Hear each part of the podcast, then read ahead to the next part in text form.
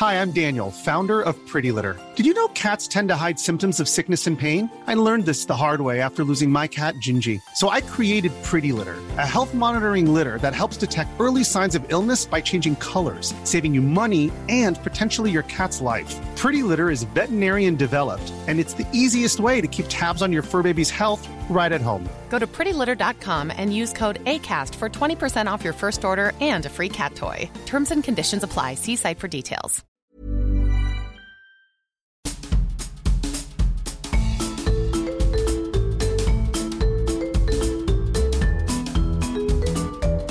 Vous écoutez le podcast de So Sweet Planet.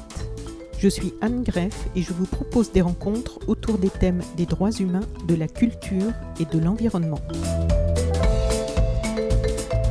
Aujourd'hui, nous sommes avec euh, Ange David et je suis ravie de le rencontrer. Moi, je le vois, mais pas vous, mais comme d'habitude d'ailleurs. Mais là, cette fois-ci, c'est un peu particulier puisque, comme euh, quelques autres interviews, euh, nous sommes obligés d'enregistrer à distance puisque Ange David est en Côte d'Ivoire. Bonjour Ange David, comment vas-tu? Bonjour Anne, ça va très bien. Et toi, Anne, comment tu vas? Ça va très bien. Est-ce que vous êtes toujours en confinement, vous les, les Ivoiriens?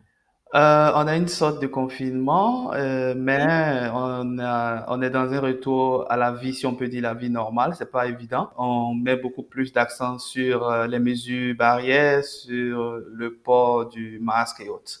Donc, on est toujours dans la période de, de, crise sanitaire, quand même, faut le dire. Ange David, tu es un des responsables de Grain. Donc Grain, la, définition officielle hein, sur votre site internet, vous définissez comme une petite organisation internationale qui soutient la lutte des paysans et des mouvements sociaux pour renforcer le contrôle des communautés sur des systèmes alimentaires fondés sur la biodiversité. Grain, c'est un projet consacré initialement surtout aux semences et c'est aujourd'hui une organisation internationale qui défend les mouvements paysans et la lutte pour la souveraineté alimentaire. Et Grain fête ses 30 ans. Félicitations. Merci beaucoup. Alors, je suis euh, le travail de Grain depuis plusieurs années. J'ai été assez impressionnée parce que vous vous définissez comme une petite euh, organisation international quand même. Mais en fait, vos analyses, vos rapports, vos alertes euh, sont reconnus par les professionnels hein, sur euh, l'ensemble de la planète euh, pour leur sérieux, leur fiabilité, pour le travail de fond que vous réalisez depuis toutes ces années. Nous allons donc parler des sujets sur lesquels vous travaillez et qui en fait nous concernent tous. À vos débuts, on pouvait croire que vous vous battiez pour les petits paysans de par le monde, mais en fait, il y a aujourd'hui une prise de conscience un peu partout sur la planète du fait que ce pourquoi vous luttez nous concerne tous pour notre alimentation, pour défendre les ressources, les terres, la biodiversité, le climat. Sur votre site, on peut lire globalement l'objectif du programme de grains est d'aider le public à mieux comprendre les forces qui façonnent les systèmes alimentaires mondiaux et locaux et leur impact sur l'agriculture et la sécurité alimentaire, et de soutenir les mouvements sociaux et les organisations de la société civile à atteindre la souveraineté alimentaire. Ce qui vous mène à vous battre contre les accaparements de terres, les plantations de palmiers à huile dans, dans les formes les plus abusives, on va en reparler, les accords de libre-échange, pour la protection du climat, des semences paysannes, de la souveraineté alimentaire, et vous dénoncez régulièrement les abus des grandes entreprises qui nuisent aux petits paysans. J'ai appris beaucoup de choses d'ailleurs en lisant vos rapports, parce que nous, évidemment, comme ce sont souvent des grandes entreprises euh, du nord de, nos pays ici, on n'est pas très informés sur leurs pratiques et leurs attitudes. Et donc, tous ces abus que vous dénoncez nuisent aux petits paysans, mais aussi à la chaîne alimentaire et à la planète. Et dans le même temps, Grain soutient de manière très active les alternatives fondées sur les communautés, comme l'agroécologie et la souveraineté alimentaire. Et vous êtes présent et actif en Afrique, mais aussi en Amérique latine, en Asie. Donc j'aimerais que tu nous présentes, après cette présentation très officielle, et voilà que toi tu nous présentes un petit peu Grain, la façon dont toi tu y es entré, et nous expliquer un petit peu comment ça fonctionne. Qui êtes-vous? Merci, euh, je suis Ange David Baïmé, comme tu l'as dit, et je suis avec Grain depuis quelques années euh, maintenant. Et comme tu l'as décrit, euh, nous sommes une petite organisation internationale, et parce qu'effectivement, nous sommes une petite organisation disséminée un peu partout à travers le monde. On a des collègues en Asie, on a des collègues en Amérique latine, en Afrique évidemment, et aussi quelques collègues en Europe, mais qui euh, ne font pas un travail de recherche ou un travail basé sur ce qu'on peut appeler le fondement euh, de notre appui, puisqu'en Europe, nous n'avons pas de programme que nous exécutons. Donc, euh, nous avons effectivement des collaborateurs, nos collègues qui, qui y sont, mais c'est pas pour faire un travail de recherche, parce que, comme tu l'as dit, nous sommes dans la recherche et aussi dans le travail de mobilisation communautaire avec euh, les organisations paysannes, avec les mouvements sociaux. Donc, c'est cela que je peux ajouter en termes euh, de présentation. Et effectivement, nous célébrons cette année les 30 années euh, d'existence de l'organisation. C'est vrai qu'avant, si je peux dire, euh, ces 30 ans, euh, mm. les uns et les autres, les collaborateurs étaient engagés sur des luttes, des luttes concernant les semences, comme euh, tu l'as mentionné, et d'autres questions. Donc, euh, avant que de façon officielle, Grain ne naisse, les membres fondateurs étaient déjà engagés dans des luttes, dans des luttes euh, paysannes, dans des luttes euh, sur la question agricole. Voilà un peu ce que je peux ajouter. Et oui, nous sommes contents d'être avec vous pour ce podcast et on espère que on va arriver à faire passer le message concernant la souveraineté alimentaire, qui est une des questions clés sur laquelle nous travaillons. Et en fait, justement, qu'est-ce que c'est le, moment de départ de, de Grain? Quelle était la motivation pour euh, tous ces gens qui étaient, comme tu le disais, déjà engagés et qui, à un moment, se sont rassemblés et ont voulu unir leurs forces venant de plusieurs continents, en fait, ben, pour... Euh, pourquoi La porte d'entrée, la porte d'entrée de ce travail-là, il y a plus de 30 ans, a été effectivement la question de la semence.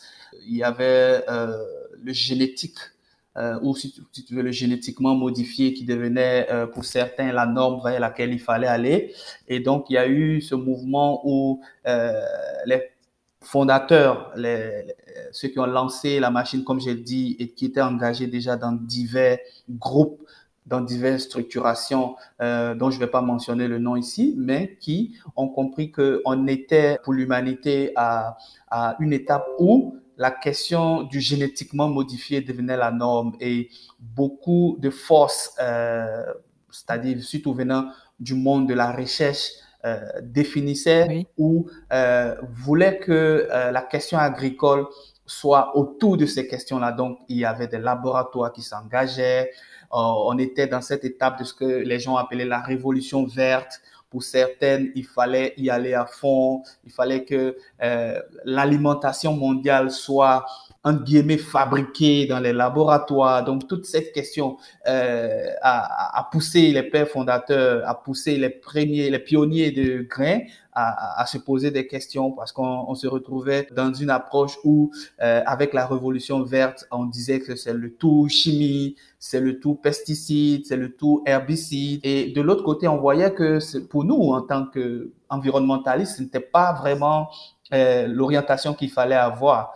Et ça poussait euh, à ce travail de réflexion, ça poussait à ce travail de mobilisation parce qu'il fallait aussi se mobiliser parce que d'un côté, on avait les accords qui étaient mis en avant par, euh, si je peux dire, l'ancêtre de l'OMC avec tous les accords commerciaux qui se prédestinait à orienter l'alimentation pour les années à venir de millions d'individus. Et on voyait que dans le même temps, ça n'allait pas résoudre la question, non seulement de la précarité, non seulement de la, de la sécurité alimentaire, parce que c'est vrai qu'on est passé du concept de la sécurité alimentaire à la souveraineté alimentaire. Mais dans un premier temps, la problématique était effectivement de savoir est-ce que le fait d'aller en laboratoire pour verrouiller des semences, pour faire en sorte que les paysans deviennent de plus en plus dépendants de la semence qu'il va acheter auprès de Monsanto ou auprès d'un semencier, est-ce que cela allait lui permettre d'être vraiment dépendant euh, La perte de contrôle euh, de la qualité même de ces produits, la perte de la nutrition, des valeurs nutritives des semences, tout, tout cela, c'était des questions sur lesquelles il fallait rapidement euh, s'interroger et c'est ce que Green a fait il y a 30 ans avec euh, d'autres acteurs dans cette mobilisation. Plus tard, on est arrivé sur des sujets comme la question du foncier. Je pense qu'on en discutera par rapport aux accaparements de terres et autres. Mais le fondement a été cette interrogation de quelle est l'avenir qu'on destine à l'agriculture et à l'alimentation. J'ai oublié peut-être de mentionner le fait que même pour certains, il fallait aller vers une industrialisation, une mécanisation. Et dans le même temps, on ne se posait pas les questions sur qui contrôle, si on peut dire, ces facteurs de production agricole, qui les contrôle, est-ce euh, aux mains des paysans? Et c'est pour cela qu'on insiste, parce que pour nous, l'approche de baser euh, tout ce travail-là sur les petits paysans, sur la volonté des petits paysans est essentielle, parce que c'est cela qu'il faut mettre au cœur et non pas les multinationales ou les entreprises qui sont visiblement là pour le profit. Donc, ce sont ces questions-là qui ont amené les collègues il y a 30 ans à lancer cette machine, à lancer euh, ces analyses, à lancer cette réflexion, cette collaboration avec les uns et les autres. Et en fait, il y a 30 ans, donc c'est 1990. Et en 1990, vous étiez vraiment euh, quand même précurseur parce que là, aujourd'hui, on a du recul pour constater, bon, maintenant ce sont des constats vraiment largement admis, que, les sols deviennent stériles avec ce type mmh d'agriculture, hein, qui sont mmh la monoculture et tous les mmh intrants chimiques qui viennent détruire toute la biodiversité dans, les sols, et puis l'érosion génétique par rapport aux plantes et tout ça. Et, en 90, il y a 30 ans, alors je crois que l'Inde était un peu en avance sur vous hein, pour constater les dégâts. je crois qu'en Inde, la révolution verte a été imposée avant l'Afrique. En tout cas, les, dégâts ont été énormes avec beaucoup, beaucoup de, suicides de petits paysans. Ça m'a étonné lorsque j'ai commencé à m'intéresser à toutes ces questions-là, de voir que on mettait encore assez récemment euh, des, des, programmes au niveau international, je pense à la Nouvelle Alliance, pour imposer encore ce type d'agriculture maintenant en Afrique, alors que tout le monde sait, tout le monde a vu les dégâts qu'on a pu constater déjà euh, en Inde. Oui, oui, euh, comme tu le dis, effectivement, l'Inde avait déjà, euh, si on peut dire, été frappée par cette vague de révolution verte qui était l'hymne national, si on peut dire, ou l'hymne international chanté par ceux qui voulaient nourrir euh, le monde ou nourrir l'humanité sans vraiment euh, faire attention à la qualité euh, ou à la gestion environnementale.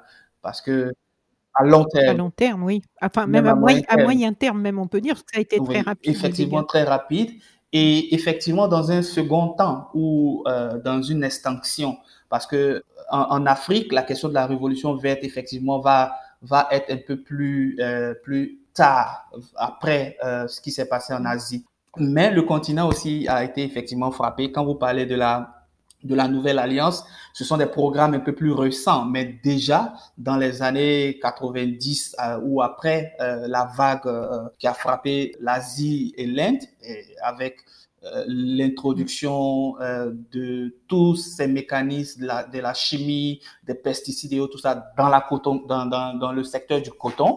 On a vu effectivement et puis de rendre et puis de rendre les paysans dépendants euh, financièrement de ce système. Euh, la politique qui était derrière était des politiques qui étaient basées sur euh, un profit que les entreprises voulaient avoir et tout ce qu'on a eu à développer comme produit tout ce qui a, été fait comme programme était euh, venu pour aller dans ce sens-là. Et on a vu très bien quelles étaient euh, les entreprises euh, Rockefeller et tous ces genres de fondations. Et donc plus tard, avec AGRA, le développement de l'Alliance pour la Révolution verte en Afrique, on a vu effectivement un boom ou une accélération. Donc peut-être plus tard avec des programmes comme la Nouvelle Alliance qui sont assez récents, et sur lesquels on continue euh, de mobiliser les mouvements et autres, puisque la nouvelle alliance est venue un peu plus tard. Et dans la nouvelle alliance, euh, avec euh, le, le, G8, on a vu clairement que la question du foncier et la question des semences étaient les deux piliers sur lesquels euh, ces, ces, programmes-là se sont positionnés, avec un certain nombre d'institutions et aussi avec le choix d'un certain nombre de pays vraiment stratégiques pour l'Union européenne, parce que ça c'est un programme euh, poussé par l'Union européenne, euh, la question de la nouvelle alliance, avec d'autres partenaires, mais essentiellement parce qu'on sait comment aussi euh, ces pays sont sous une forme de tutorat où ils sont cooptés le, programme de la nouvelle alliance pour mettre en œuvre un certain nombre de politiques agricoles et bon, euh, foncières et semencières euh, et autres. Donc, effectivement, l'Afrique a, a, été impactée un peu plus euh, tardivement par rapport à l'Asie, mais il n'en demeure pas moins qu'elle a été extrêmement frappée et c'est pour nous aussi un tournant parce que 2008, par exemple, peut-être qu'on en discutera plus loin, 2008 avec les, les différentes crises alimentaires ou les différentes émeutes de la faim qui ont eu euh, lieu en Afrique a mis l'accent sur la question du foncier, sur la question de la terre, sur la question des accaparements de terre, qui a été vraiment aussi un moment très crucial euh, pour Grain en tant qu'organisation, euh, pour euh, apporter sa, contribution à ces échanges et à la mobilisation au, au niveau du continent africain. Oui, parce que vous, vous, vous, donnez vraiment à voir des choses qui souvent restent invisibles hein, pour nous dans, le reste du monde, on va dire. Alors, je, je voudrais expliquer euh, à ceux qui nous écoutent, parce que là, c'est vrai qu'on parle, on, est rentré euh, tout de suite dans, dans, le vif de sujet, mais peut-être il faut rappeler pour les personnes qui ne sont pas forcément euh, très familières avec toutes ces appellations et ces pratiques. Euh, déjà, on va commencer par le commencement. Donc la souveraineté alimentaire. Qu'est-ce que ça représente, la souveraineté alimentaire pour laquelle vous vous battez? En quelques mots, réexpliquer le... le D'accord, la souveraineté alimentaire est un concept qui a été mis en place par la Via Campesina, ce grand mouvement mondial paysan. Et pour faire simple, c'est vrai qu'il y a beaucoup de, de, tentatives de définition ou autres, mais pour faire simple, c'est-à-dire que c'est une question qui va au-delà de la question de la sécurité alimentaire. Parce que on peut avoir la sécurité alimentaire à travers l'importation alimentaire, quelque chose qui est vraiment euh, euh, mauvais, si on peut le dire, pour, pour, pour, pour, les petits paysans. Parce que pour un paysan mozambicain ou un paysan euh, sénégalais, c'est important pour lui de pouvoir euh, produire de la nourriture de façon saine et pouvoir mettre à la disposition euh, des citoyens ou de ses concitoyens de la population. Mais si nous basons la question de l'alimentation simplement sur la disponibilité en termes de mettre de la nourriture sur le marché, mais on pense aussi à la question de la possibilité d'avoir financièrement la possibilité d'avoir accès. Donc, il y a la question du coût financier et autres. Et au-delà de cela, nous, en parlant de souveraineté alimentaire, nous pensons qu'il est important pour, par exemple, un peuple. Si je prends, par exemple, les Bantous ou je prends, par exemple, les fonds au Bénin, de pouvoir avoir accès à une nourriture qui, culturellement, euh, en phase avec leurs besoins, de façon nutritive et en phase avec leurs attentes et de façon euh, culturelle rencontre leur assentiment, leur spiritualité.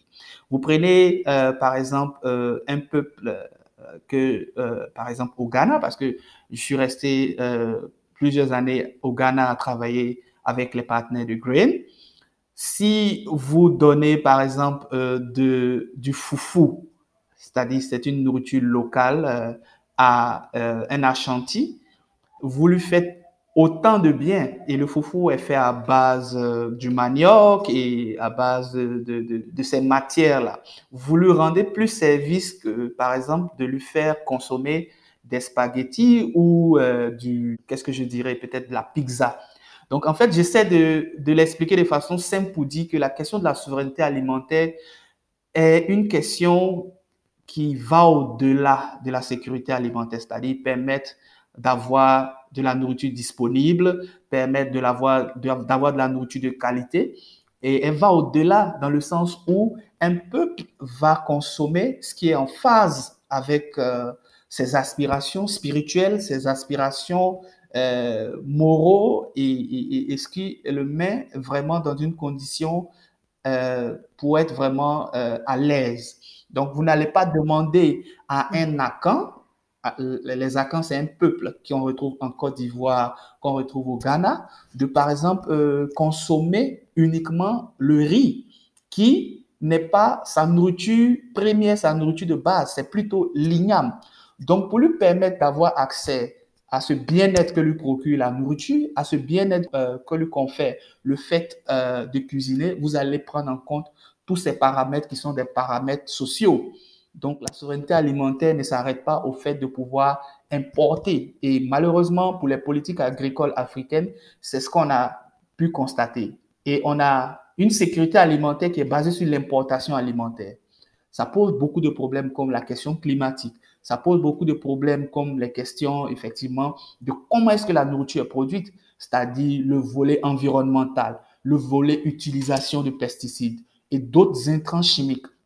Qui impacte aussi la qualité euh, nutritive des produits. On se retrouve, euh, peut-être qu'on en discutera aujourd'hui, de la question de l'alimentation. Comment est-ce que euh, quand vous parcourez un certain nombre de pays d'Afrique de l'Ouest, la Côte d'Ivoire, le Sénégal, vous voyez vraiment cette expansion des supermarchés qui vient avec euh, euh, des habitudes alimentaires vraiment qui ne sont pas vraiment celles des, des, populations? Et comment est-ce qu'il y a cette facilité là à travers par exemple les accords de partenariat économique qui permettent facilement euh, ces importations, qui permettent facilement ce positionnement là à travers le fait qu'il y a une levée énorme des droits de douane et d'autres euh, d'autres facilités qui sont accordées à ces multinationales là devenues contrôler le marché alimentaire? Et on voit très bien comment est-ce que euh, des, des, des, habitudes alimentaires sont en train d'être détruites et comment est-ce que de façon locale on arrive à aussi avoir euh, une montée de l'obésité? Parce que c'est aussi lié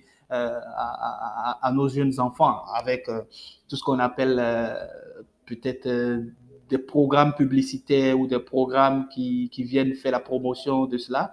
Et on va voir que des, des populations, des communautés vont laisser euh, des, des, des, denrées ou des céréales comme le mil, qui sont vraiment très nutritifs, comme euh, le taro, tout ce genre d'alimentation pour aller se tourner vers un, un type d'alimentation qui est effectivement dans le sens profond du terme est vraiment euh, vide en termes nutritifs et qui va euh, créer cette obésité là et transformer, et, et transformer ultra ultra transformé ultra transformé. Voilà donc avec des additifs qui, eux, ne Pas sont tout, pas bons pour la santé et, et- et avec les substances qui sont bonnes pour la santé nutritives qui ne sont plus présentes parce que dans les transformations, jusqu'à ce que ça arrive dans un petit sachet, Mhm. euh, ça perd, euh, tout meurt. Alors, on sait aujourd'hui euh, que des, des paysans sont tués chaque année en résistant pour contrôler leurs terres. On sait aussi que plus de... Il y a Global, euh, Global Mhm, Witness, mhm, je crois, hein, qui sort un rapport tous les ans sur le nombre de défenseurs de l'environnement qui sont assassinés mhm, dans le monde, enfin de ceux qu'on connaît, qui sont répertoriés. Donc euh, en 2018, il y avait un peu plus de 160 défenseurs de l'environnement qui ont été assassinés. Est-ce que vos luttes, votre résistance dérange plus qu'avant?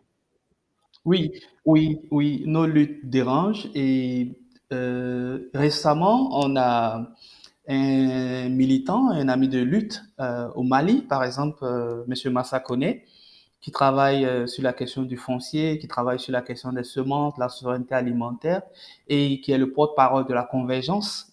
La convergence, c'est un mouvement qui a été mis en place euh, dans lequel nous contribuons à apporter de l'analyse, à apporter de la mobilisation, qui a été, euh, bon, ça a été peut-être encore euh, une menace de trop, mais euh, qui a été mise à, rude preuve parce qu'il a été visité, si on peut le dire, par des personnes non identifiées euh, qui ont emporté euh, des clés USB, qui ont emporté. C'est vrai qu'il y a des enquêtes qui, sont ouvertes sur la question, mais pour ce militant-là qui lutte avec les Maliens sur la question du foncier à travers la CEMAT, qui est cette convergence-là pour travailler euh, sur la question des accaparements de terre et pour permettre aux paysans de continuer à pouvoir avoir cette dignité-là, a été, euh, si vous voulez, euh, dans le viseur euh, de personnes qui, pour l'instant, sont non identifiées, mais on voit effectivement que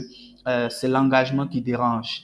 Et l'année dernière, au Congo, nous avons euh, des partenaires, nous avons des amis, nous avons des frères avec qui nous travaillons aussi sur des questions d'accaparement de terre qui ont été euh, dans des conditions de sécurité très mauvaises. On a même eu le décès de Joël, qui était un jeune militant d'une organisation. Il travaillait aussi pour pouvoir permettre aux uns aux autres d'avoir une dignité qui a perdu la vie. Donc, euh, pour ajouter effectivement à ce que tu dis, ce travail-là devient de plus en plus difficile pour euh, des personnes qui ne demandent qu'à avoir des conditions de vie normales, si je peux dire, qui sont dans des communautés qui n'arrivent plus à avoir accès à la terre pour pouvoir produire ne serait-ce que l'alimentation de base, qui sont dans des communautés où on voit des entreprises venir prendre d'énormes euh, hectares de terre qui les empêchent de pouvoir se nourrir. Et ces personnes-là deviennent en retour des esclaves dans, dans, ces plantations, parce que c'est souvent de cela qu'il s'agit. l'agriculture. Oui, alors explique-nous justement, je voulais te demander aussi pour, heu, celles et ceux qui ne n'ont pas forcément entendu parler de ces histoires d'accaparement de terres, hein, qui au niveau Mmh des ONG maintenant, c'est une une appellation qui est malheureusement, heu, très connue et il y a beaucoup de monde maintenant qui travaille, pour identifier ça. Je pense à Landmatrix, aux Mmh bases de Mmh données. Donc est-ce que tu peux nous expliquer qu'est-ce que ça veut dire les accaparements de terres? Qu'est-ce que Pour c'est? faire simple, euh, euh, la question de l'accaparement de terres, pour nous, on la voit en termes de contrôle des terres, parce que dans beaucoup de définitions académiques et autres qui ont été faites, euh, les gens partaient par exemple sur le principe que on peut qualifier d'accaparement de terre, par exemple, euh, une acquisition de terre, une acquisition foncière qui va par exemple au-delà d'un certain nombre d'hectares. Par exemple, certains ont dit si 100 hectares, par exemple, sont récupérés par une multinationale ou même parce qu'il y a un accaparement de terre aussi local et national qui se fait, est récupéré par exemple par une, une élite, on ne va pas considérer cela parce que c'est minime. C'est-à-dire que des gens s'approprient un espace géographique qui n'était pas pas à eux, mais qui, pour Aujourd'hui, pour différentes raisons, soit il y a pas de titre foncier, soit il y a pas vraiment de législation, soit il y a des titres fonciers, mais ils se les a ils se les approprient euh, quand même. je, je dirais même pas par rapport à la question du titre foncier parce que c'est pas toutes les terres. Par exemple, si vous prenez un pays comme la Côte d'Ivoire, malgré tout, tout ce qui est fait par ceux qui, si vous voulez, sont pour les titres fonciers de façon culturelle et de façon euh, coutumière, il y a déjà des, une législation, même si elle n'est pas reconnue par euh, le pouvoir colonial dans le temps, ou aujourd'hui c'est vrai qu'on n'est pas dans le pouvoir colonial euh, reconnu par les tests, par exemple, Reconnu par les tests juridiques, ce qui n'est pas reconnu peut-être par les tests juridiques, il y a une gestion où il y a, une organisation du foncier qui est faite. Je m'explique. Aujourd'hui, si vous prenez par exemple euh, la loi foncière de la Côte d'Ivoire, dans la même loi, vous allez voir la référence à ce qu'on peut appeler le droit moderne, disons-le comme ça, mais aussi le droit coutumier. Et donc, c'est la transformation pour certains des droits coutumiers dans l'immatriculation qui est cette euh, notion qui a été introduite pour aller vers les titres fonciers, ce qu'on appelle la, euh, la titrisation, qui va permettre, par exemple, de donner des droits ou de ne pas donner des droits. Mais on n'a pas eu besoin de cela dans beaucoup de pays, dans beaucoup de coutumes pour pouvoir gérer le foncier. C'est-à-dire que le foncier est géré de façon coutumière. Donc, ce n'est pas aujourd'hui, euh, c'est vrai qu'il y a des intérêts commerciaux, il y a des intérêts liés au marché du foncier qui sont venus s'ajouter, mais on ne peut pas dire que l'accaparement de terre euh, vient se faire, par exemple, dans un espace donné parce qu'il n'existe pas de titre foncier. Le titre foncier, pour beaucoup de pays ou beaucoup de communautés, n'est pas celui euh, qui détermine de la gestion première du foncier. Parce qu'il y a des chefs de village, il y a des chefs de terre. Dans beaucoup de nos différents villages en Afrique, vous allez voir des chefs de terre qui sont souvent différents du chef de village, qui ont la connaissance de à qui appartient cet espace de terre, à qui revient, par exemple, cette euh, portion de plantation. Mais je vais rapidement revenir sur la question de l'explication de ce qu'on va appeler accaparement de terre. Parce qu'il y, a, y a plusieurs formes d'accaparement de terre. Il y a même des formes aujourd'hui qui sont des formes déguisées d'accaparement de terre. Dans les premiers moments, qu'est-ce qu'on avait constaté? On avait constaté que l'Afrique, pour certains, avait été, et aussi l'Asie hein, et certaines parties, l'Amérique oui, latine aussi, latine. avait été considérée par un certain nombre de personnes ou d'acteurs ou d'États. Parce qu'on a vu des politiques étatiques qui allaient dans le sens d'aller dans d'autres pays pour pouvoir contrôler des terres. C'est-à-dire, par exemple, des pays du Golfe arrivent dans certains pays africains et prennent 10 000 hectares de terre. Ça peut être euh, directement un soi-disant investisseur, c'est-à-dire un, un, un, homme privé, mais qui est soutenu, par exemple, par des fonds de son pays, ou ça peut être directement une coopération bilatérale entre deux pays. Un pays, par exemple, européen ou un pays de l'Émirat qui vient et qui essaie de dire, OK, nous, on souhaite avoir 10 000 hectares de terre. Donc, on avait cette forme-là dès le début. Mais je peux vous dire qu'au jour d'aujourd'hui, par exemple, les 10 000 hectares de terre sont des terres euh, vierges ou des Généralement, c'est des terres où les gens vivent. Et je souhaite quand même, parce que quand vous voyez une terre qui est d'après certains qui est vierge, c'est-à-dire parce que vous n'avez pas vu de culture de, de banane ou de culture de rein, de, bon, on fait pas du raisin partout, mais de l'igname, par exemple, des cultures. Ne vous dites pas que cette terre vierge. Il n'y a pas de terre vierge. C'est, un mensonge de dire que les terres sont vierges en Afrique, il faut y aller, il faut en prendre et autres, tout ça. Il n'y a pas de terre vierge qui existe. Ces terres-là sont utilisées de différentes façons parce que vous voyez une terre sur laquelle il n'a rien été peut-être planté, mais ça peut être euh, le lieu de culte spirituel d'une tribu ou de, Donc, il n'y a pas de terre vierge. Je pense que ça a toujours été un mensonge et qui a été vendu euh, à des personnes externes au continent en disant allez en Afrique, il y a des terres. Non, on n'a pas assez de terres. Et puis, on, le dit toujours, l'Afrique est surpeuplée. Donc, si, on est surpeuplé, ça veut dire qu'on n'a pas assez de terres. Donc, il n'y a pas de terres disponibles. Il faut arrêter avec cette idéologie disant qu'il faut aller prendre les terres en Afrique parce qu'il y a des terres vierges. Il n'y a pas de terres vierges. Ces terres-là sont occupées de différentes façons. Sont occupées de différentes façons.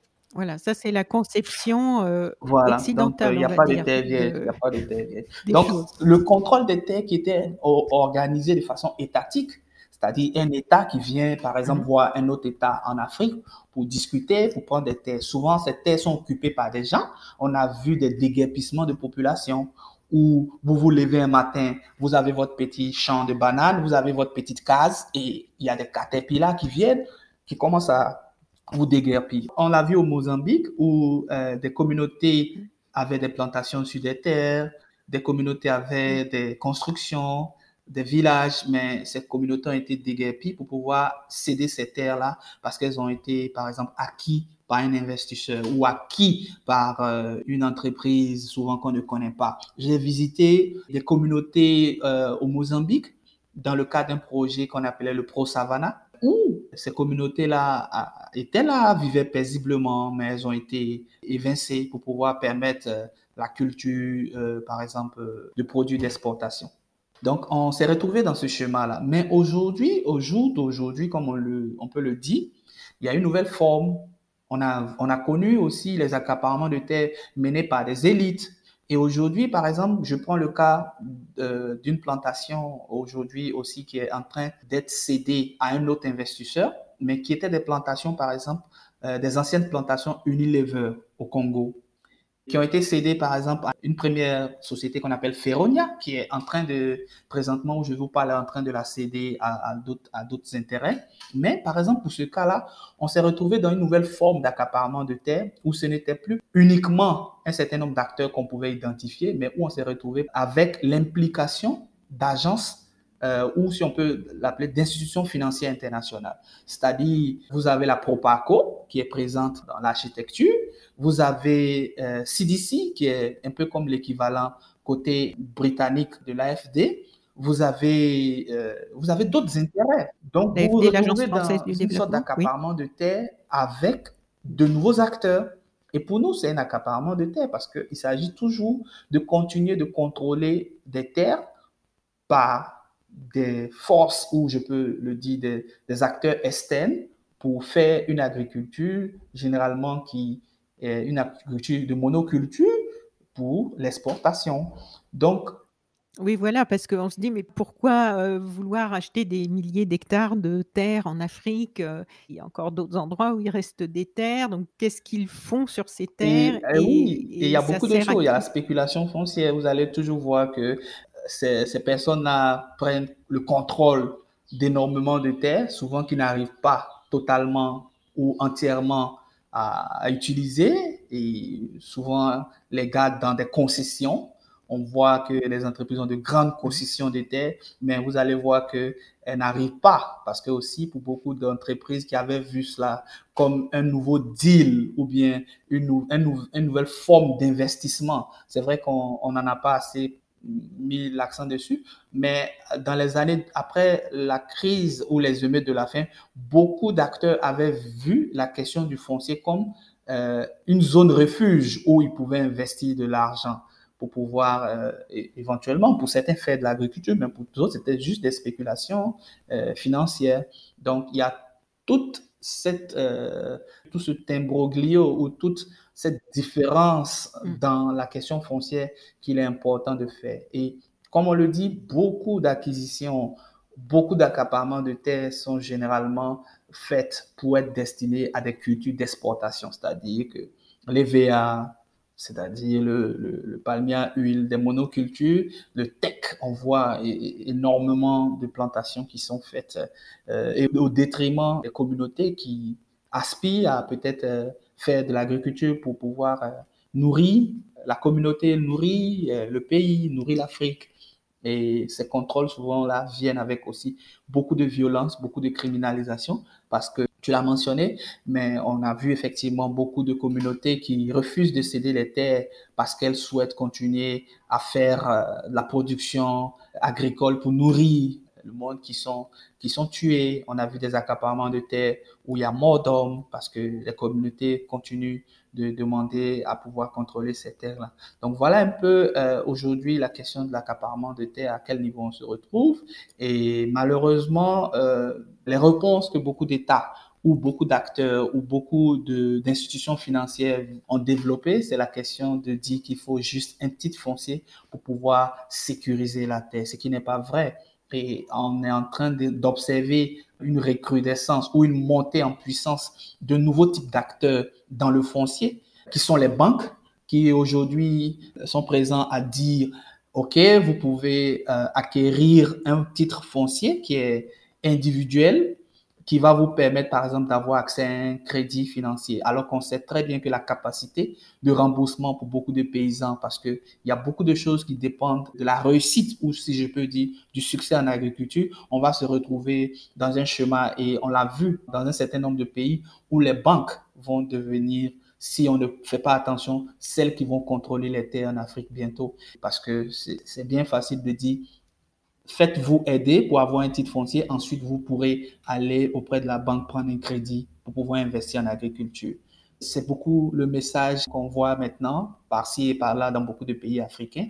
Et on est vraiment inquiet de cela parce qu'on se demande comment est-ce que euh, l'agriculture va pouvoir être gérer ou va continuer à exister si demain ce sont les banques qui contrôlent la capacité euh, de production parce que la terre c'est le premier outil de production, c'est l'élément primordial. Et donc c'est des, vrais problèmes d'inquiétude et on continue de suivre la question des accaparements de terre parce que le nouveau visage où il y a une mutation des premiers types d'accaparement de terre tels qu'on les avait connus euh, au tout début des années 2008. Oui, parce qu'il y avait eu, si je me souviens bien aussi, le le sujet des agrocarburants. la production, ouais qui étaient des politiques qui avaient été mises en place ici, quotas, en, il y avait eu des quotas, nous, en nous vendant les agrocarburants comme l'avenir hein, au niveau écologique pour euh, utiliser euh, moins de pétrole dans nos réservoirs d'essence. Et ça a été encore une fausse, une bonne idée, on peut dire, puisque je me souviens avoir lu des articles à l'époque sur le fait que justement des grosses multinationales euh, achetaient beaucoup de terres, voire accaparaient des terres en Afrique pour planter de, je crois que c'était du maïs hein, par rapport aux agrocarburants. Oui, l'utilisation. À tout ce qui pouvait servir à devenir le nouveau pétrole. Donc, sur ces terres, on ne cultivait plus des choses qui allaient être mangées. C'était un, mmh détournement, en fait, de la culture des céréales. Et du coup, il y mmh. avait même des, ça mmh se répercutait sur les cours de la bourse. Donc, ça, est-ce que ça va mieux ou est-ce que les problèmes sont toujours les mêmes par rapport à ça? Non, on peut pas dire que ça va mieux parce que quand vous regardez, et, parmi les produits que vous avez cités, il y a aussi euh, le palmier à huile ou l'huile de palme qui est aussi euh, destiné euh, à être utilisé dans une certaine mesure pour pouvoir produire euh, du carburant. Donc, euh, malheureusement, les chiffres aussi sont difficiles à, être actualisés. Il n'y a pas toujours de, de transparence sur cette question, mais le problème demeure. Et généralement, ce que nous nous disons, c'est que on ne peut pas utiliser les produits qui sont destinés à nourrir vous avez parlé du maïs, vous avez parlé d'autres produits alimentaires qu'on veut utiliser pour faire de l'éthanol ou d'autres produits qui vont être utilisés comme combustible. Donc on ne peut pas, euh, pendant que des peuples sont en quête ou souhaitent avoir le contrôle des terres pour faire de la production alimentaire pour la consommation, destiner euh, ces produits agricoles alimentaires pour pouvoir faire marcher l'industrie et faire fonctionner les voitures. C'est indécent, c'est immoral. Il y a les voitures et puis il y a aussi tout ce qui va servir à nourrir les animaux dans les dans les usines d'élevage intensif. Là aussi, heu, je pense à l'Amérique latine, Soja, le soja soja qui sont qui sont qui sont destinés. surtout destinés alors que Mmh. dans des pays aussi où la population Mmh. a encore faim et où des surfaces de terre immenses sont Mmh. utilisées pour, heu, produire, heu, des choses pour nourrir des animaux, pour produire notre viande, surtout dans les pays du Nord. Et en fait, c'est en plus une surproduction puisqu'on n'a pas besoin de manger autant de Oui, viande, oui, ici effectivement. donc heu Et ça, c'est, c'est vraiment un problème aussi qui grimpe. Comment est-ce qu'aujourd'hui, pour pouvoir fournir euh, le marché en, en viande et autres, il y a toute cette restructuration ou toute cette organisation au détriment euh, de, et de la santé, parce que les questions aussi de consommation de viande, de production d'animaux et autres, tout ça, sont aussi en lien avec la question de la santé, aussi avec la question euh, des émissions de gaz à effet de serre, dans la mesure où ce n'est pas comme on le voit ou comme on peut le constater en Afrique, où par exemple, euh, les animaux sont aussi utilisés dans tout le système agricole. Où il faut... Mais là, les animaux sont juste, euh, si je peux dire, faits pour pouvoir être consommés. C'est-à-dire, en Afrique, vous allez voir, par exemple, euh, une femme qui a une vache, elle va l'utiliser pour permettre de pouvoir euh, faire le travail agricole, préparer la terre.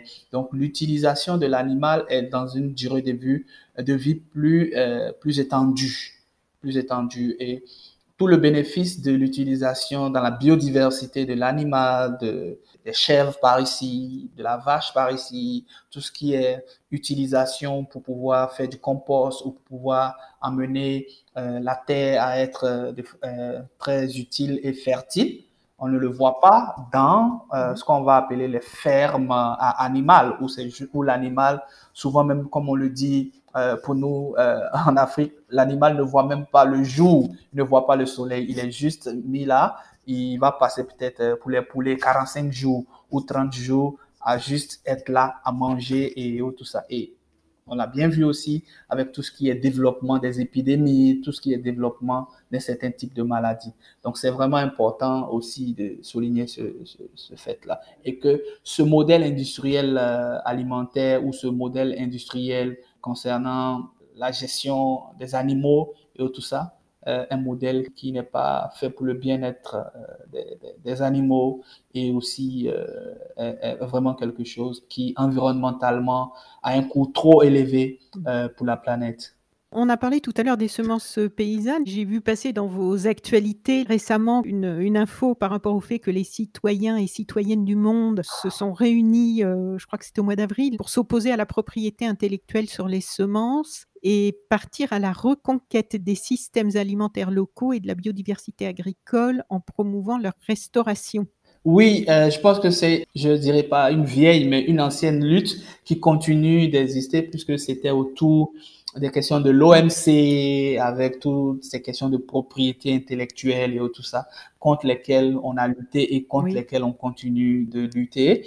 Parce que pour nous... Euh, Là, c'est par rapport à multinationales qui veulent... Oui, il y a le brevetage, le brevetage du vivant, il y a le contrôle des semences. Je l'ai dit euh, au début, il y a tout ce qui est contrôle de la semence dans la mesure où on veut pouvoir permettre aux paysans d'être dans un système de dépendance, euh, c'est-à-dire on va stériliser euh, la semence de sorte à ce que chaque année, le paysan va se retrouver à aller dans la boutique ou dans la pharmacie, comme si on allait dans la pharmacie pour payer chaque fois la semence, alors que les semences depuis des millénaires ont été euh, utilisées, ont été partagées. Et ça vient aussi avec toutes les réglementations qui sont en train de s'installer dans nos pays, où euh, ça devient criminel de pouvoir donner la semence à son frère ou à son cousin ou à son voisin. Toute cette législation euh, semencière qui est en train d'être mise en place dans pas mal de nos pays et qui découle des accords, des différents accords commerciaux, des accords de partenariat économique ou même euh, de, de, de, la nouvelle alliance et tous ces mécanismes, toutes ces politiques-là. Et donc, euh, on est en train de voir cela, le contrôle des semences par des semenciers. Ils ont apporté ce qu'ils ont appelé les catalogues pour pouvoir classifier et mettre en place un système de contrôle de la semence pour pouvoir la faire euh, gérer par le monde industriel, disons-le comme ça. Et une des choses qui est aussi importante de relever, c'est la question de la criminalisation, parce que il y a une forte criminalisation qui arrive avec euh, ces nouvelles politiques foncières et semencières, excusez-moi, où euh, les paysans vont, vont être emmenés à se retrouver devant des tribunaux parce que simplement ils veulent continuer d'exister ou de pratiquer l'agriculture comme ils avaient toujours pratiqué, en se partageant les semences, en travaillant sur les semences, en multipliant les semences. Et donc cette euh, vague de pouvoir euh, mettre un accent sur la semence est vraiment à encourager dans la mesure où sans semences, effectivement, la pratique agricole sera impossible. Et on le voit clairement, toute la politique ou toute la force qui est derrière le contrôle de ces semences-là est, est, encouragée et favorisée par des multinationales, par différents acteurs qui se cachent et qui veulent continuer à faire du profit sur la question semencière. On l'avait évoqué au début et toute cette politique est partie aussi de la révolution, la soi-disant révolution verte avec les différentes étapes que cela a pu connaître. Et donc, on assiste à cela. Et c'est vraiment aussi le lieu d'interpeller les paysans et leur dire que sans semences, ce n'est pas possible d'exister et il faut continuer à faire, à préserver les semences paysannes, à les multiplier, à les partager. Je pense que ces actes de résistance-là vont pouvoir permettre à l'agriculture de continuer d'exister parce qu'on ne peut pas vouloir euh, réduire euh, le monde agricole a cette dépendance-là aux semences qui sont hybrides, qui sont génétiquement modifiées ou qui sont contrôlées par un certain nombre de stérilisations, de, de méthodes qui ne permettent pas de pouvoir faire l'agriculture comme on l'a toujours connu. Il est insensé de se dire que chaque année, le paysan, pour pouvoir faire le maïs ou pour pouvoir faire l'igname, va être emmené aller payer la semence. Non, la semence euh, a toujours été partagée, a toujours été le fondement culturel et spirituel de nos pays. Donc, il faut euh, continuer à, à permettre cela et non pas à chercher à contrôler ces semences juste pour le profit d'une poignée de multinationales ou d'une poignée d'individus. Mais eux, leur argument est de dire que ces semences donnent des récoltes plus abondantes, plus résistantes et qu'au final, euh, les agriculteurs vont euh, pouvoir euh, gagner plus d'argent ou avoir plus de, de choses à non, consommer sur le terrain. Lutter contre ça, c'est que vous avez constaté que c'était pas le message n'était pas si clair que ça dans, dans non, les faits, parce que euh, ce qu'on a toujours constaté ou ce, qu'on, ce qui est facile, et tu fais bien de le dire parce que même pour la question climatique, les forces d'information qui ont été euh, véhiculées étaient de dire que, étant donné qu'on est dans un contexte de changement climatique, il faut euh, aller vers, par exemple, des OGM ou aller vers euh, des semences qui ont été améliorées ou qui ont été transformées parce que cela va permettre et tout ça. Mais on se rend permettre l'adaptation. Alors que ce qu'on a toujours vu, c'est que le paysan ou la semence va s'adapter à son environnement. C'est-à-dire qu'il y aura un moment d'adaptation qui peut effectivement euh, peut-être ne pas permettre en année une d'avoir peut-être le meilleur résultat. Mais ce qu'on voit avec ce qu'on va appeler les semences génétiquement modifiées ou les semences améliorées et qui est malsain, c'est que cela vient avec tout un package qui a été, un paquet technologique qui a été fait, où on va utiliser énormément d'intrants chimiques, disons-le comme ça, pour pouvoir englober tout ce qui est pesticides, tout ce qui est, tout ce qui est, est chimique, et qui va continuer à donner du profit à des industriels. Donc, la semence, si elle n'avait pas été modifiée ou elle n'avait pas été euh, déstabilisée, allait toujours, après un moment d'adaptation lié aux conditions environnementales, aux conditions climatiques et tout ça, allait se réadapter au nouvel environnement et allait pouvoir. Donc c'est comme ça que des semences ont été gardées depuis des millénaires. Mais comment comprendre aujourd'hui que la biotechnologie ou toutes ces soi-disant avancées viennent, récupèrent les semences et vont, par exemple, les modifier et on arrive à une existence de ces semences-là qui ne peut qu'être liée à des intrants chimiques, à, des, à différents types d'apports. Et on voit visiblement que c'est une quête vers le profit qui apporte cela. Donc, les différents arguments, effectivement, ils vont dire que ces semences-là sont plus productives, mais cette productivité-là ne peut exister que si elle est accompagnée de tout ce qui est package technologique, c'est-à-dire les, fertilisants et toutes sortes. Et la question aussi de, leur valeur nutritive se pose. La question de leur valeur nutritive se pose parce que et puis de l'efficacité dans le temps, puisqu'apparemment, euh, au, bout de, de quelques... Parce que d'un côté, si je me fais l'avocat du diable, c'est vrai que les, toute la nature s'adapte, c'est adapté à, toutes les transformations qui vivent sur la planète. Par contre, les transformations qu'on vit actuellement ne sont pas naturelles. elles sont, créées, elles sont beaucoup plus rapides et elles sont. Et en fait, c'est ce que eux donnent comme argument, c'est que l'échelle dans le temps est trop rapide et que la nature ne va plus pouvoir s'adapter. Par contre, les autres arguments dont j'ai pris connaissance aussi euh, par rapport à leur façon de se défendre avec ça, c'est que dans le temps, ça fonctionne pas non plus, puisque cette méthode avec tout ce, ce package, comme tu dis, puisque très vite, ça crée une, euh, des sols stériles. Donc, euh, il n'y a plus de biodiversité, il n'y a plus de vers de terre, il n'y a plus de tous les, les nutriments, euh, les, les, milliards de petites choses qui, invisibles à l'œil nu qui font qu'une terre est vivante, finissent par... oui, les terres sont mortes. Donc, on peut créer complètement hors sol une agriculture intensive avec, en, en, ajoutant tout un tas de décomposants pour essayer de recréer la vie. Mais Effectivement, ça reste artificiel. Et, ça Très cher. Et généralement, le coût environnemental euh, n'est pas pris en compte euh, dans cette destruction de la biodiversité. Ils essaient juste, euh, c'est-à-dire les partisans de cette approche-là, à éviter de mettre effectivement sur la table la question de, du coût environnemental, du coût sanitaire. Et je l'ai dit, de, du côté nutritionnel de ces produits-là au finish. On voit comment est-ce que non seulement dans l'utilisation des pesticides, de nombreuses maladies apparaissent, la stérilité, pas mal de produits, comment ces produits-là sont nocifs pour l'environnement. Ils ne, le disent pas assez. Ils voient juste ou ils essaient de mettre juste en avant le fait qu'il faut nourrir une population de plus en plus grandissante. Mais ils ne disent pas qu'effectivement, pour nourrir une population de plus en plus grandissante, il faut laisser les terres être utilisées pour la production agricole et non pas la destiner, par exemple, à du tech non pas la destinée à, par exemple, à l'EVA, le bois de tech, effectivement. C'est toutes ces questions-là qu'il faut poser. Il faut, et, c'est trop facile pour euh, ces personnes de, de donner l'argument du fait que non, il la, nature est arrivée à saturation et le niveau d'adaptation n'est pas aussi rapide qu'on le veut. Ce sont des arguments qui, qui ne tiennent pas. Et puis, il y, a un autre, euh, dans les, effets secondaires et les effets euh, délétères de, tout ce système et ce type d'agriculture intensive déséquilibre les écosystèmes. Alors, on a parlé des sols, effectivement, et de cette biodiversité qui meurt. Et puis, à partir du moment où les insecticides, les pesticides, les, tous les mmh. apports chimiques pour booster cette agriculture, comme on booste dans mmh. l'élevage intensif euh, mmh.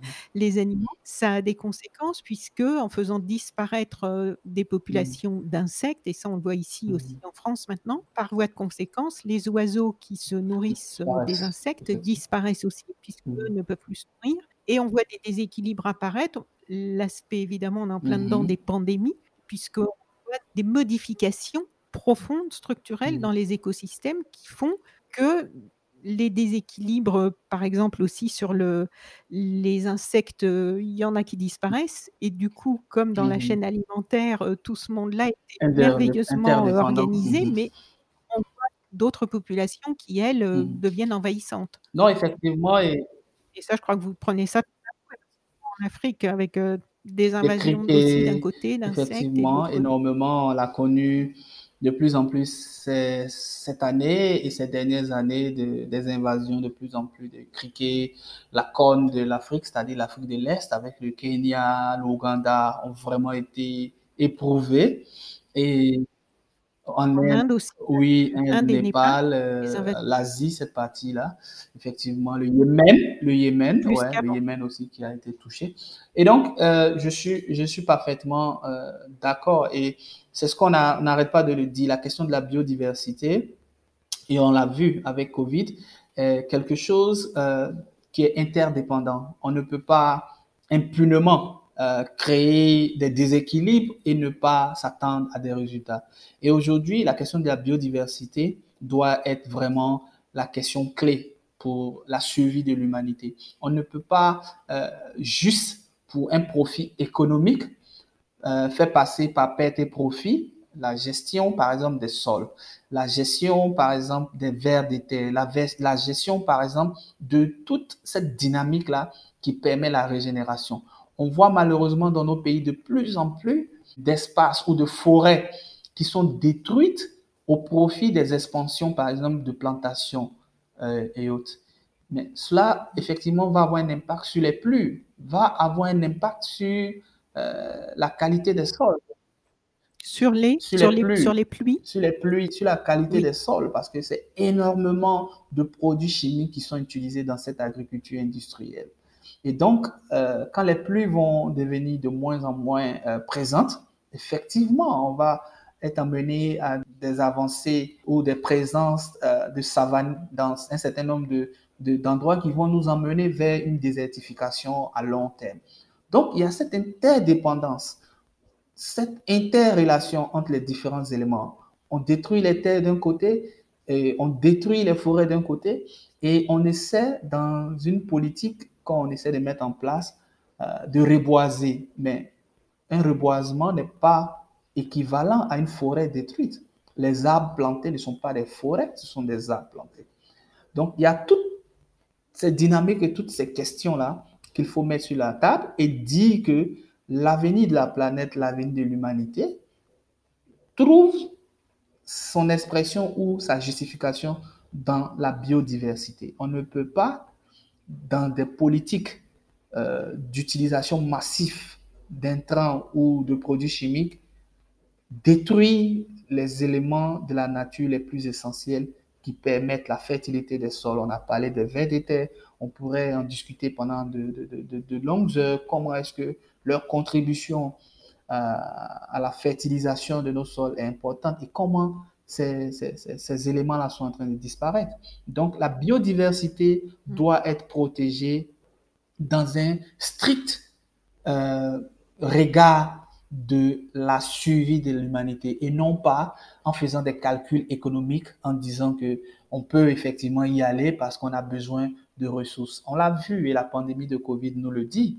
On ne peut pas occulter le fait que on peut bien se passer euh, de, voyager 365 jours dans l'année pour ne serait-ce que éviter un peu d'émissions de gaz à effet de serre pour que la planète se sente bien. Et je pense que c'est peut-être des, idées qu'il faut mettre dans les débats. Il faut un moment où l'humanité essaie d'arrêter sa course effrénée vers le fossile.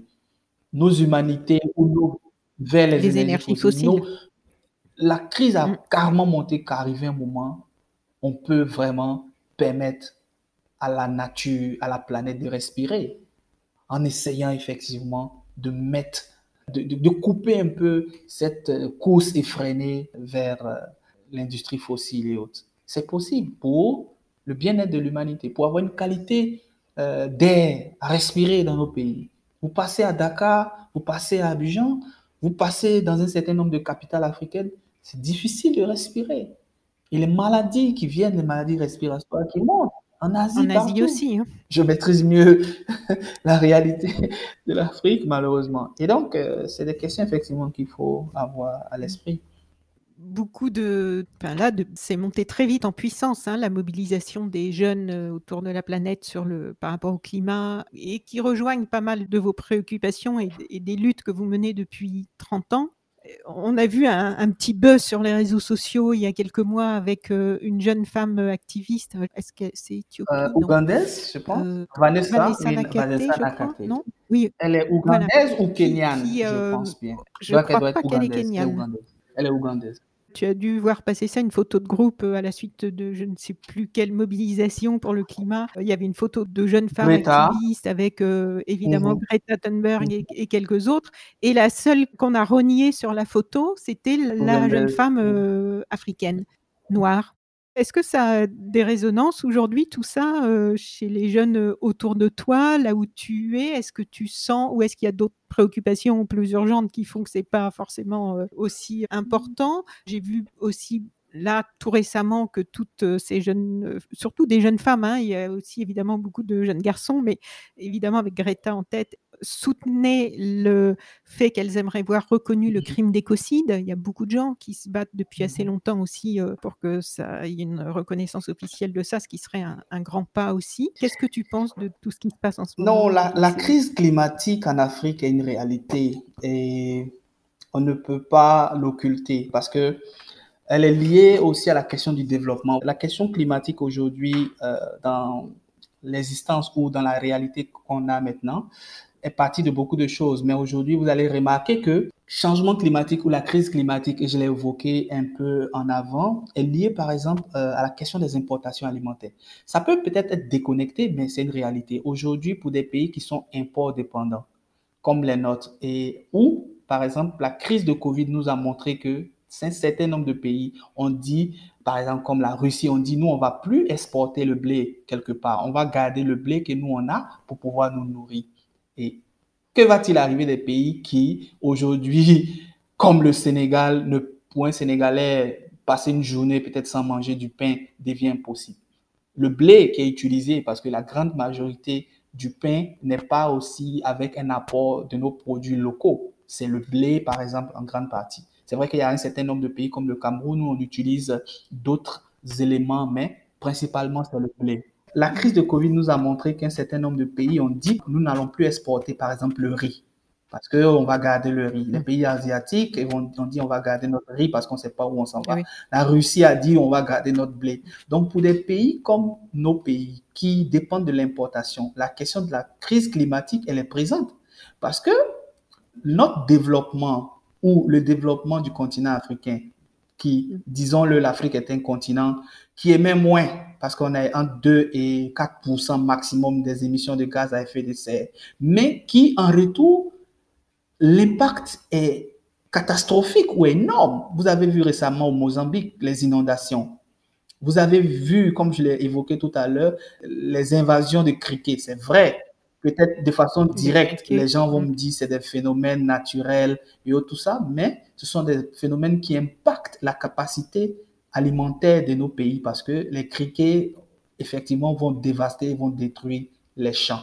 Et aujourd'hui, ces questions de pollution et ces questions d'émissions de gaz à effet de serre, effectivement, aggrave la crise climatique. On voit comment au Sénégal ou au Bénin, dans un certain nombre de pays, euh, la question de l'eau, qui est directement aussi liée à la question climatique, se fait de plus en plus et les femmes subissent triplement ou doublement ou triplement le fardeau de la question de l'approvisionnement en eau des différents ménages. Donc, pour dire le fardeau, le poids, le poids énorme de la question d'aller chercher de l'eau parce que cela est destiné mm. malheureusement, selon un certain nombre de considérations culturelles, à la, à la jante féminine. Mais on peut revenir sur cette question. Donc, tout ces éléments pour dire que la crise climatique en Afrique, elle est réelle et que l'Afrique a besoin de s'organiser pour faire face. Mais comment s'organiser si cela n'est pas fait dans un système de solidarité ou cela n'est pas fait dans un système de collaboration? C'est pour cela que nous, en tant qu'activistes, en tant que euh, personnes travaillant sur la question climatique, nous disons que il faut aussi regarder le côté euh, agricole ou le côté alimentaire de la question changement climatique. On a parlé de l'élevage industriel, comment cela est aussi quelque chose qui façonne les émissions de gaz à effet de serre. Il y a des travaux qu'on a fait en collaboration avec euh, plusieurs acteurs qui montrent que l'élevage industriel a une part de responsabilité. Comment aujourd'hui les engrais qui sont utilisés ou qu'on souhaite utiliser pour pouvoir fertiliser les sols sont aussi un problème. Et nous, on a apporté des éléments comme la pratique de l'agroécologie qui vont permettre effectivement d'être des alternatives et vont pouvoir permettre. Donc, le secteur agricole, le secteur alimentaire est aussi un secteur qu'il faut regarder, mais il faut le regarder pas dans euh, l'objectif d'en faire la victime et donc de permettre aux multinationales qui sont euh, dans le secteur industriel, de l'agriculture industrielle, de venir se positionner et pouvoir juste avoir des parts de marché. C'est des réflexions qu'il faut mener. La crise alimentaire en Afrique va venir avec plus de fragilité. La crise alimentaire en Afrique va venir avec plus de maladies liées euh, au climat qui vont se faire. Donc, il faut faire face. Et j'encourage et je suis content de cette dynamique de mobilisation en Afrique. De plus en plus de personnes, de jeunes Africains comprennent et les citoyens les plus simples comprennent. Et cela fait partie des luttes menées depuis euh, pas mal de temps. Et au niveau de Green, nous le faisons. Comment apporter de l'analyse de façon simple et de façon euh, moins, excusez-moi du terme, moins mystique?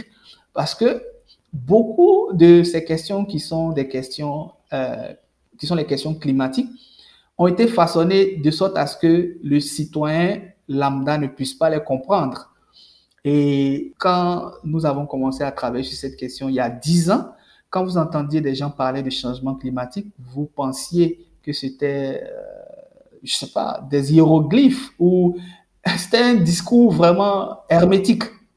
Mais aujourd'hui, nous avons décidé dans la dynamique de mobilisation de permettre à tout le monde de pouvoir comprendre afin de s'engager que la section climatique, à, voir avec l'économie, la question climatique à voir avec le social, elle n'a pas uniquement à voir avec l'environnement.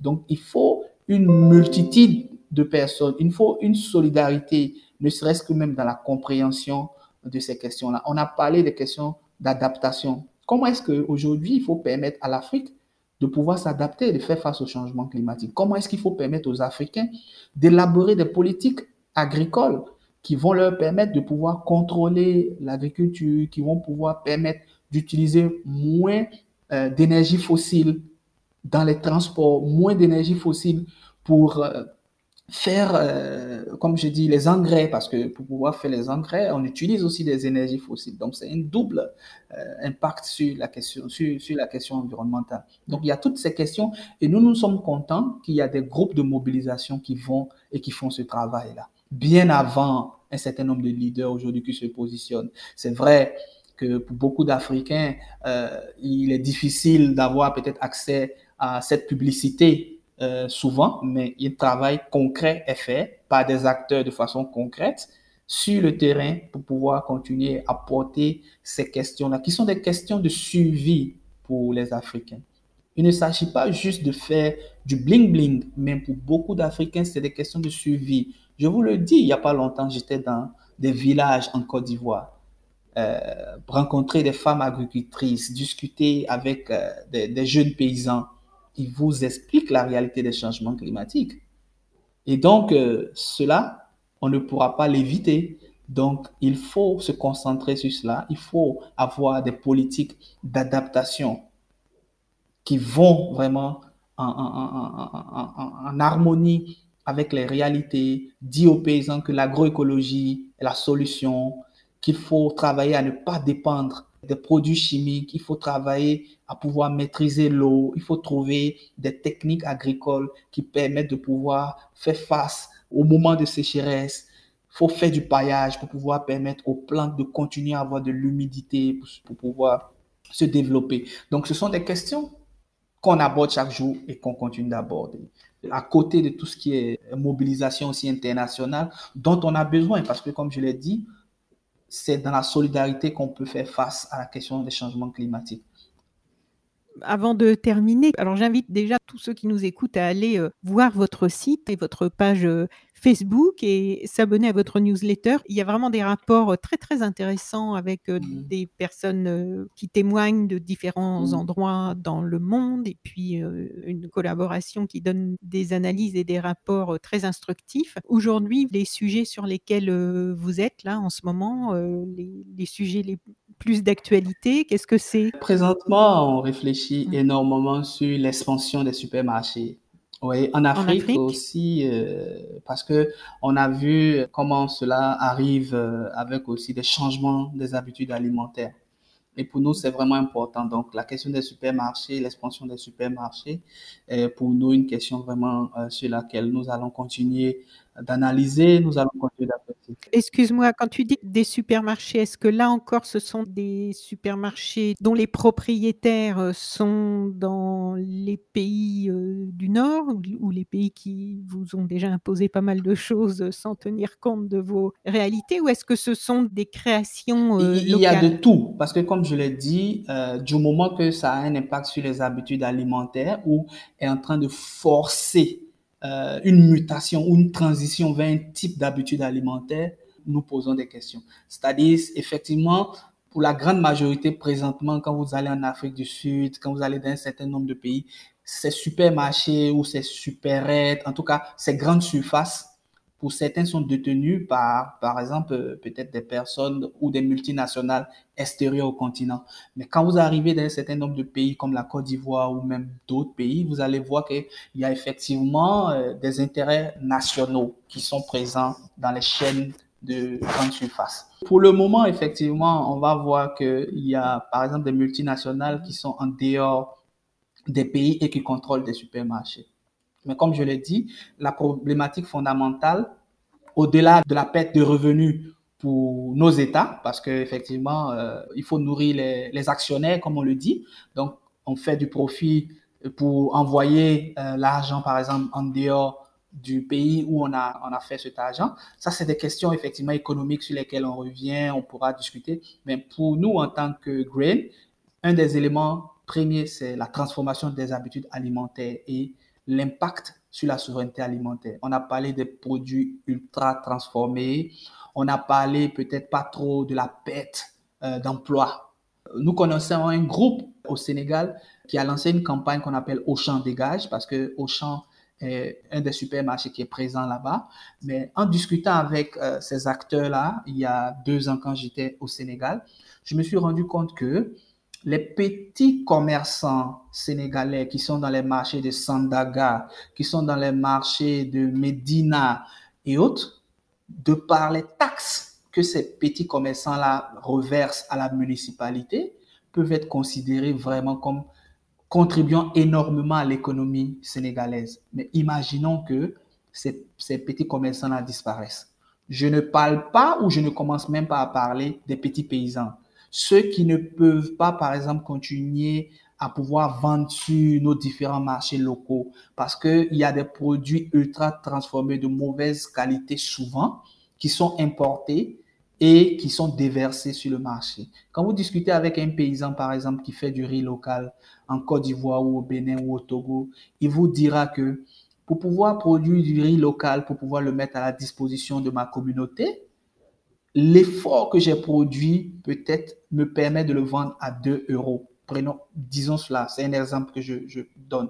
Mais le riz qui a été importé peut-être depuis la Thaïlande ou la Chine, de par les accords de partenariat économique qui existent et tout ça peut venir sur le même marché et être vendu à 1 euro. Mais moi, en tant que paysan, riziculteur ivoirien ou riziculteur togolais, je ne peux pas faire face à cette réalité. Et donc, c'est la perte aussi des paysans. Et on a parlé des suicides des paysans. C'est vrai qu'il n'y a pas d'études peut-être récentes en Afrique, mais on le voit comment est-ce que dans un certain nombre de pays, comme en Inde et dans d'autres pays, les cultivateurs, même en Europe, les cultivateurs, les paysans sont amenés à se suicider parce qu'ils croulent sur des dettes, ils croulent sur euh, une impossibilité de continuer leur agriculture, leur activité économique. Donc, pour nous, la question des supermarchés, est en lien avec beaucoup de problématiques que je viens de soulever et nous allons continuer à la regarder. Aussi, une autre question qui se découle, c'est la question de la biofortification. Nous avons parlé des semences qui sont aujourd'hui contrôlées d'une certaine façon, mais aussi on a ce phénomène de biofortification dans le domaine alimentaire. Vous allez peut-être voir euh, des publicités dans nos différents pays où on parle de la tomate concentrée en zinc, de la peut-être, euh, je sais pas, de la patate euh, en Ouganda qui est avec des additifs. Donc cette question-là qui, qui découle de la biotechnologie est une question aussi qui nous intéresse et bientôt nous allons encore euh, essayer d'en discuter à travers nos analyses et donc c'est des pistes sur lesquelles nous sommes. Nous allons toujours continuer aussi à regarder l'expansion de l'huile ou du palmier à huile en Afrique qui vient avec aussi modification, parce que c'est aussi lié à la question des supermarchés. Parce que l'huile de palme de mauvaise qualité ou de moindre qualité qui de plus en plus est, développée à travers les nouvelles variétés qui sont développées, parce que le palmier à huile, on a connu aussi avec, euh, si on peut dire ce qu'on a appelé le palmier à huile traditionnel. Mais de plus en plus, il y a eu des, des changements qui ont fait qu'on a des variétés qui produisent plus d'huile, mais dont euh, l'apport nutritionnel est aussi à questionner. Et cela, comme on le dit, cette huile de palme. Ah ben c'est comme dans l'élevage intensif, donc où on, on, booste euh, pour que les animaux grandissent plus vite, beaucoup plus vite, en quelques semaines au lieu de quelques mois, mais finalement, là, au niveau nutritif, on se retrouve avec donc, des... Toutes ces questions-là, ces questions-là qui sont en lien au niveau de l'alimentation, sont des questions qui nous intéressent et sur lesquelles on va continuer à travailler. Et bien évidemment, la question de l'agroécologie, pour pouvoir aussi lutter contre les changements climatiques. Parce que pour nous, la question agroécologie n'est pas simplement euh, des méthodes et tout ça, mais c'est aussi un moyen d'atténuer et un moyen de s'adapter à la question euh, du climat, de la crise climatique. Donc, ces questions-là vont encore euh, nous emmener peut-être encore 30 ans dans le futur. Tu es là depuis quand tu es dans... Depuis 2014. Mais j'étais déjà engagé sur ces luttes sociales, environnementales. En fait, c'est vrai qu'on n'a pas parlé de mon engagement, mais effectivement, je trouve pas que peut-être c'est ça le point. Mm. Mais euh, en Côte d'Ivoire, depuis 2006, qui a mm. été une année importante parce que nous avons connu un déversement des déchets toxiques en 2006 qui a causé énormément de dégâts. Et c'est à partir de là qui a été le départ d'un engagement euh, en tant qu'environnementaliste, en tant qu'activiste. Donc, euh, puis de la question climatique. Qui avait été déversé, euh, comment tu veux Non, non, c'est-à-dire on a un bateau qu'on appelait le Probo Kuala qui avait été affrété uh-huh. pour venir déverser des déchets toxiques en Côte d'Ivoire. Donc, on s'est retrouvé un matin intoxiqué par des produits toxiques qui avaient été déversés. Et ma maison n'était pas loin d'un des sites qui avait été fortement impacté. Donc, j'en ai été malade, certaines personnes de ma famille, tout ça. Et c'est là que la question a encore ressurgi. Donc, je veux dire que je suis avec Green depuis 2014. Et tu t'es engagé Oui, bien avant cela, j'étais engagé déjà en tant qu'environnementaliste, hmm. en tant qu'activiste euh, sur la question changement climatique. Alors, qu'est-ce qu'on peut vous souhaiter à Garin pour euh, terminer sur une note positive? Oui, bonne, lutte. Eh bien, je vous souhaite donc une bonne lutte bonne lutte au pluriel, hein, parce que vous êtes euh, un peu sur tous les fronts. Bravo pour tout ce que vous faites et puis euh, félicitations à, tous ceux euh, qui sont avec vous, autour de vous, en Afrique et aussi dans les autres endroits du globe. bonne continuation. Et on va être disponible. Merci. Merci beaucoup. Bonne continuation. Chères auditrices, chers auditeurs, si vous avez apprécié ce podcast de So Planet, n'oubliez pas de lui mettre un avis favorable sur votre application de podcast, par exemple 5 étoiles sur Apple Podcast, et de rédiger un avis sympathique. Cela me fera plaisir. Pour plus d'informations sur les droits humains, l'environnement et la culture, vous pouvez suivre la page So Planet sur Facebook Enfin, n'oubliez pas de vous abonner gratuitement, soit à la newsletter sur le site sosweetplanet.com, soit au podcast sur votre application de podcast pour être informé des prochains podcasts de So Planet mis en ligne. À bientôt!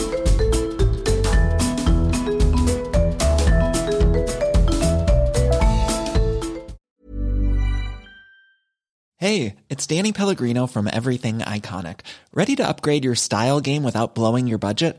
Check out Quince. They've got all the good stuff shirts and polos, activewear, and fine leather goods, all at 50 to 80% less than other high end brands. And the best part? They're all about safe, ethical, and responsible manufacturing. Get that luxury vibe without the luxury price tag. Hit up quince.com slash upgrade for free shipping and 365 day returns on your next order. That's quince.com slash upgrade.